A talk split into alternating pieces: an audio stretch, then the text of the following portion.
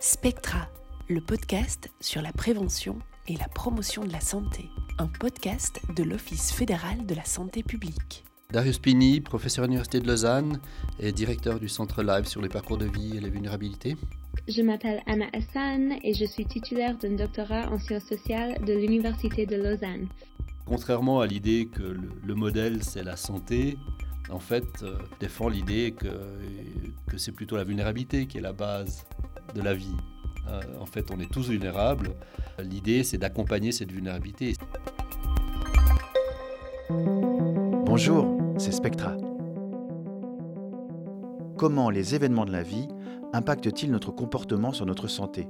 Si vous avez déjà parcouru le numéro 132 de l'édition papier ou online de Spectra, vous aurez certainement vu passer l'étude de Dario Spini et de son équipe du Centre Lives à l'Université de Lausanne. Intitulée Événements critiques de la vie et comportements à risque liés à la santé à l'âge adulte, elle a été commandée par l'Office fédéral de la santé publique. Le professeur Spini et les docteurs Essan et Klaas ont parcouru la littérature principalement anglo-saxonne afin de compiler de nombreuses études longitudinales sur le sujet. Il en ressort des tendances parfois surprenantes dont nous allons parler avec Anahita Essan et Dario Spini. Des résultats qui donnent des perspectives aussi pour la prévention et la formation. Et puis nous parlerons encore de Cause commune, un projet d'études longitudinale suisse qui aborde le même sujet à Chavannes-près-Renan. Il a démarré il y a deux ans et les résultats sont attendus dans cinq ans au moins. Professeur Dario Spini, bonjour. Tout d'abord, c'est quoi le Centre Lives? Le Centre Lives est un centre interdisciplinaire euh, qui est à la fois à l'Université de Lausanne et Genève avec une collaboration avec la HSSO. Et en fait, nous étudions euh, les parcours de vie, c'est-à-dire qu'on on est beaucoup sur des études longitudinales qui suivent les individus dans leur carrière professionnelle, de leur santé, dans leur euh, vie familiale.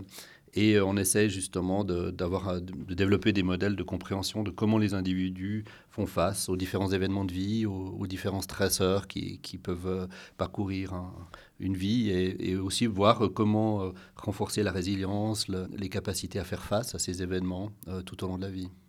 Est-ce que c'est mesurable? Alors oui, c'est ce qu'on fait. en tout cas, on essaye.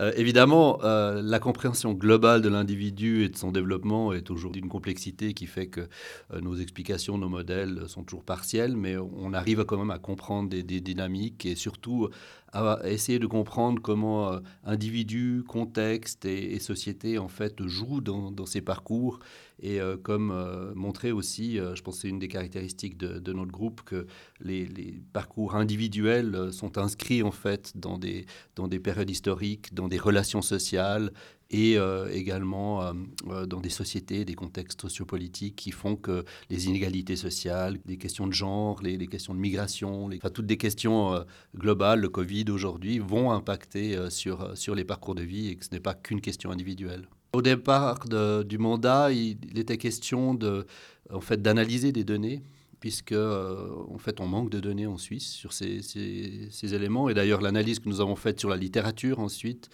euh, qui était un pré-mandat en fait de, ce qu'on avait ambitionné, montre en effet qu'il y a très peu de données en Suisse sur euh, les événements de vie et la santé. On peut aussi ajouter que si les études sont faites en, en Angleterre et aux États-Unis, c'est aussi parce que les pionniers des études longitudinales euh, sont dans ces pays. C'est-à-dire que euh, vraiment les, chercheurs qui ont vraiment développé cette approche longitudinale euh, ont émergé dans ces deux environnements académiques. Vous dites que vous êtes étonné dans les parcours de vie des gens de cette adaptabilité étonnante à peu près à tout.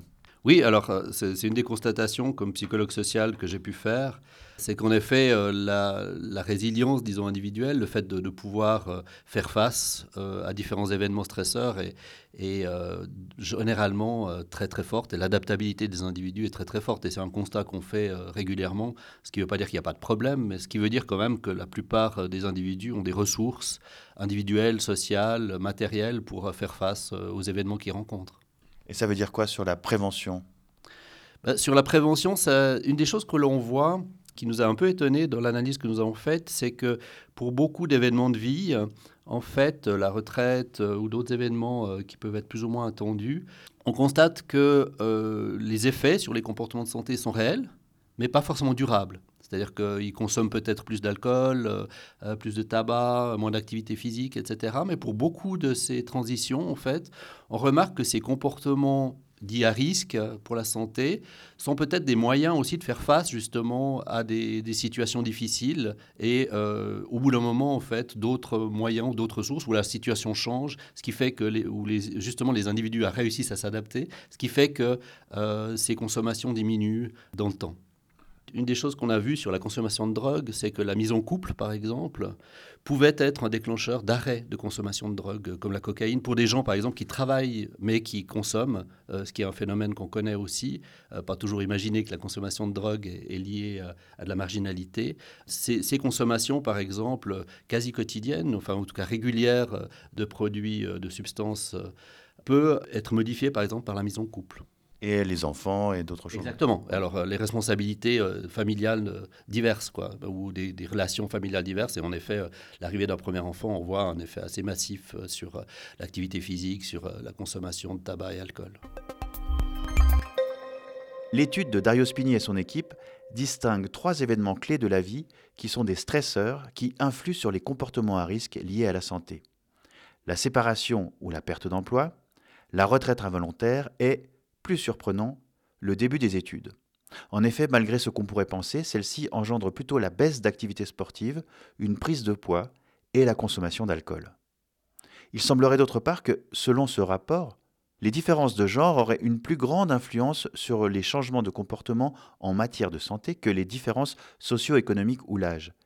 Cette question, nous l'avons posée à l'une des co-auteurs de l'étude, la docteure Anaïta Essan. Anaïta Essan travaille principalement sur les déterminants sociaux de la santé. Actuellement à Londres, elle n'était pas joignable en ligne, mais elle a pu nous envoyer avec gentillesse un enregistrement tout à fait éclairant. Je m'appelle Anna Essan. Je travaille actuellement comme chercheuse au sein du Center for Society and Mental Health à King's College London. Pour répondre à votre question sur les différences de genre, je ne dirais pas que le genre a une plus grande influence que les facteurs socio-économiques ou l'âge c'est plutôt que cela ressort davantage des recherches publiées.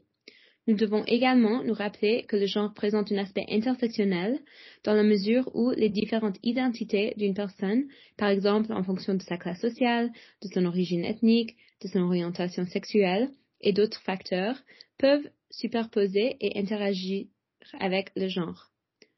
Le rapport a été utile pour résumer ce qui existe, mais il ne permet malheureusement pas d'entrer dans ces détails. Dans les études plus scientifiques et spécifiques qui ont mis en évidence une différence entre les genres, l'explication récurrente donnée par les auteurs est qu'elle est liée à des normes sociales genrées et à différents facteurs de stress qui sont liés aux attentes. Par exemple, les attentes des mères et des pères après la naissance du premier enfant peuvent être très différentes selon les valeurs familiales. Il s'agit bien sûr d'une construction sociale, mais les personnes intériorisent ces normes et ces valeurs qui exercent une pression individuelle. Les différents niveaux de stress qui ont des causes sociales peuvent éventuellement entraîner des réactions différentes sur les niveaux psychologiques et biologiques. Oui, alors ça, c'est une des difficultés ou une des choses qui manquent encore dans ces études de parcours de vie, de trajectoire de, de santé, dans le sens où la plupart des études prennent un événement de vie. Et euh, on peut faire l'hypothèse que c'est l'accumulation d'événements qui va vraiment créer une différence dans les comportements ou un sentiment d'échec ou de solitude euh, qui peut euh, suivre plusieurs événements de vie dans lesquels on serait victime. Donc c'est vrai que ça, c'est une des, des, questionnements ou des recherches qu'il faudrait développer, c'est-à-dire de pouvoir suivre les gens assez longtemps ou avoir assez de gens qu'on suivrait pour pouvoir voir si le cumul d'événements a un effet qui augmenterait les stresseurs et donc euh, euh, des problèmes de santé à, court ou long terme. Dario Spini, vous avez lancé il y a peu une étude tout à fait particulière, Cause commune, à Chavannes-Pré-Renans, à deux pas de l'Université de Lausanne. Vous pouvez nous parler de ce projet? À Chavannes-Pré-Renans, on essaye de voir justement les liens entre, euh, enfin le lien social justement qu'on essaye de favoriser dans les quartiers de Chavannes-Pré-Renans, euh, donc avec le, service de la cohésion sociale de Chavannes-Pré-Renans, et euh, avec l'idée que si il y a une émergence en effet de, solidarité, de liens, de cohésion sociale, d'inclusion sociale dans la commune, en tout cas une augmentation, il y aurait un effet positif aussi sur la santé. Donc on essaie de voir euh, comment euh, des, les contextes au niveau quartier, au niveau commune peuvent également impacter, puisque c'est quand même une des tendances lourdes aujourd'hui des réflexions sur la prévention, que justement que on peut certes avoir euh, des effets sur les individus, mais qu'en fait euh, c'est souvent par une vision plus holistique de la santé qui implique justement les lieux de vie, euh, le, travail, la famille, qu'on arrivera à modifier vraiment les comportements et que l'information seule des individus suffit pas en général. Enfin, une étude longitudinale sur le sujet en Suisse. Oui, alors dans, l'étude cause commune, en effet, on a une étude longitudinale, on fait une deuxième série de, dans l'enquête, euh, et euh, on prévoit une autre dans deux ans, euh, avec justement à la fois une activité sur le terrain, c'est-à-dire qu'on participe à ce que fait le service de la cohésion sociale pour justement favoriser les liens dans les quartiers et les relations sociales et les activités aussi à travers par exemple l'ouverture de locaux de quartier. Mais euh, également, justement, on essaie d'évaluer l'effet de cette nouvelle activité euh, du service de la cohésion sociale dans le temps en faisant une étude longitudinale et on est en train de récolter euh, en fait, on a envoyé euh, le, questionnaire à toute la population de plus de 18 ans euh, de Chavannes-Prerlan. Avec euh, l'aide de la commune, de la Fondation Lénart et on espère demain du, Fonds national, on espère pouvoir suivre justement ce projet et le documenter aussi pour justement voir quelles peuvent être les pratiques qui peuvent être reprises aussi par, et transférées dans d'autres communes. Une étude qui va prendre du temps, peut-être plus de temps que prévu, car la pandémie a cassé la dynamique des liens sociaux et il faudra, d'après Dario Spini, 4 à 5 ans encore pour voir une potentielle émergence de corrélation entre liens sociaux et santé. Vous demandez aussi que les, professionnels soient mieux informés par rapport à ces événements de vie. Mhm. Ça se passerait comment? Bah, par exemple, on voit que la parentalité et la grossesse sont des effets euh, notamment sur les femmes, et donc que peut-être euh, par rapport à une transition donnée, il faudrait, euh, ou bien on a parlé de la retraite involontaire, sont des événements sur lesquels on pourrait centrer des activités de prévention euh, en euh, ciblant ces groupes de manière beaucoup plus précise euh, pour les aider justement à trouver des ressources et, à utiliser en fait leurs ressources pour mieux passer ces caps en termes de, comportement de santé et de, santé. D'accord. Et concrètement, ça ressemblerait à quoi? Bah, Par exemple, par rapport à la retraite involontaire, on voit qu'il y a une diminution de l'activité physique, il y a une prise d'alcool, de tabac. Donc, ça pourrait être, par exemple, de voir comment accompagner les personnes qui euh, subissent ces retraites involontaires pour euh, justement qu'elles soient moins angoissées, qu'elles euh, se sentent moins seules, etc. Donc soit par des accompagnements de coach, de, de psychologiques, soit au contraire en faisant des programmes d'aide pour ces gens, pour pas qu'ils qu retrouvent vite du travail ou qu'on puisse les accompagner, parce qu'on sait que ça concerne aussi beaucoup des seniors qui ne peuvent pas encore arriver à la retraite, etc. Et, ces situations, par exemple, sont assez difficiles. Donc l'État peut aussi réfléchir à comment mieux cibler euh, des aides euh, ou euh, des accompagnements pour ces personnes, sachant que ben, on peut rarement récupérer un emploi facilement, étant donné que c'est l'économie qui décide et pas l'État. Quoi. Parce que en fait, quand vous dites ce serait bien que l'État fasse ça, c'est qui qui va le dire?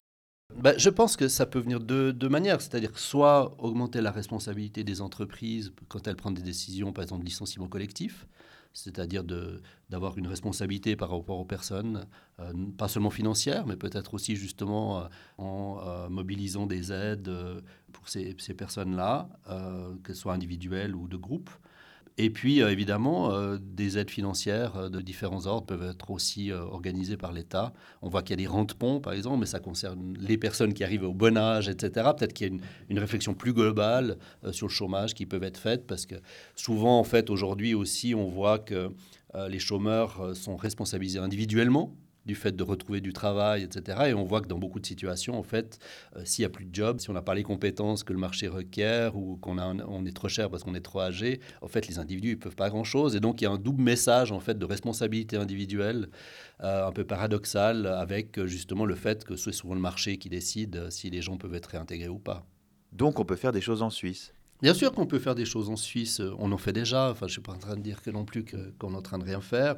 On est plutôt dans un pays qui a des ressources, je dirais. Donc euh, évidemment qu'on peut faire des choses, mais euh, il faudrait euh, compléter toujours cette vision que c'est l'individu qui est responsable de son parcours par justement une prise en charge de certaines situations, également par un, suivi social, par justement peut-être retrouver aussi euh, des solidarités autres qui sont de type voisinage, de type euh, relations sociales qui ne sont pas toujours des affinités familiales ou, amicales. Et je pense que ça, ça, il y a un risque en effet d'isolement de, certaines personnes qui euh, se retrouvent seules à gérer en fait tout le poids de ces transitions.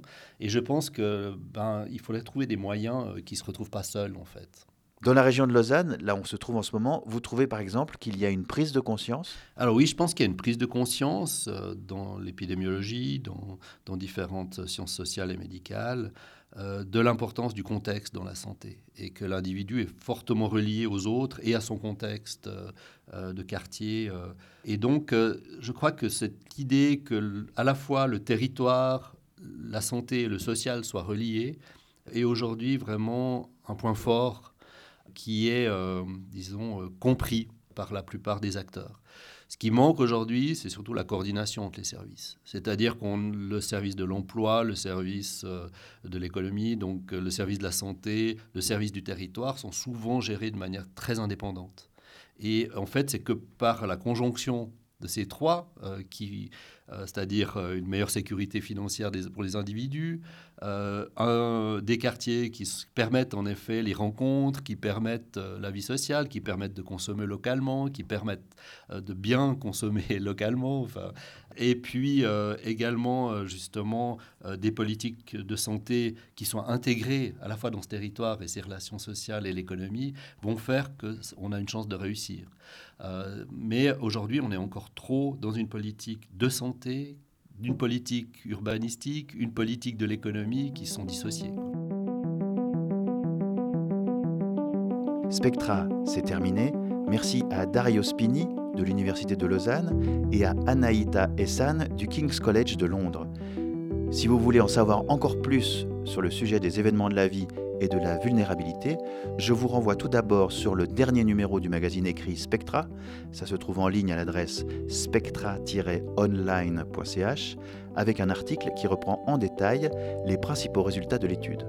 Plus d'infos sur le Centre Lives à Lausanne, dirigé par Dario Spini, que vous venez d'entendre dans ce podcast, c'est sur centre-lives.ch. Quant à nous, on s'entend au prochain podcast. À bientôt et d'ici là, Prenez soin de vous. Spectra, le podcast sur la prévention et la promotion de la santé. Un podcast de l'Office fédéral de la santé publique.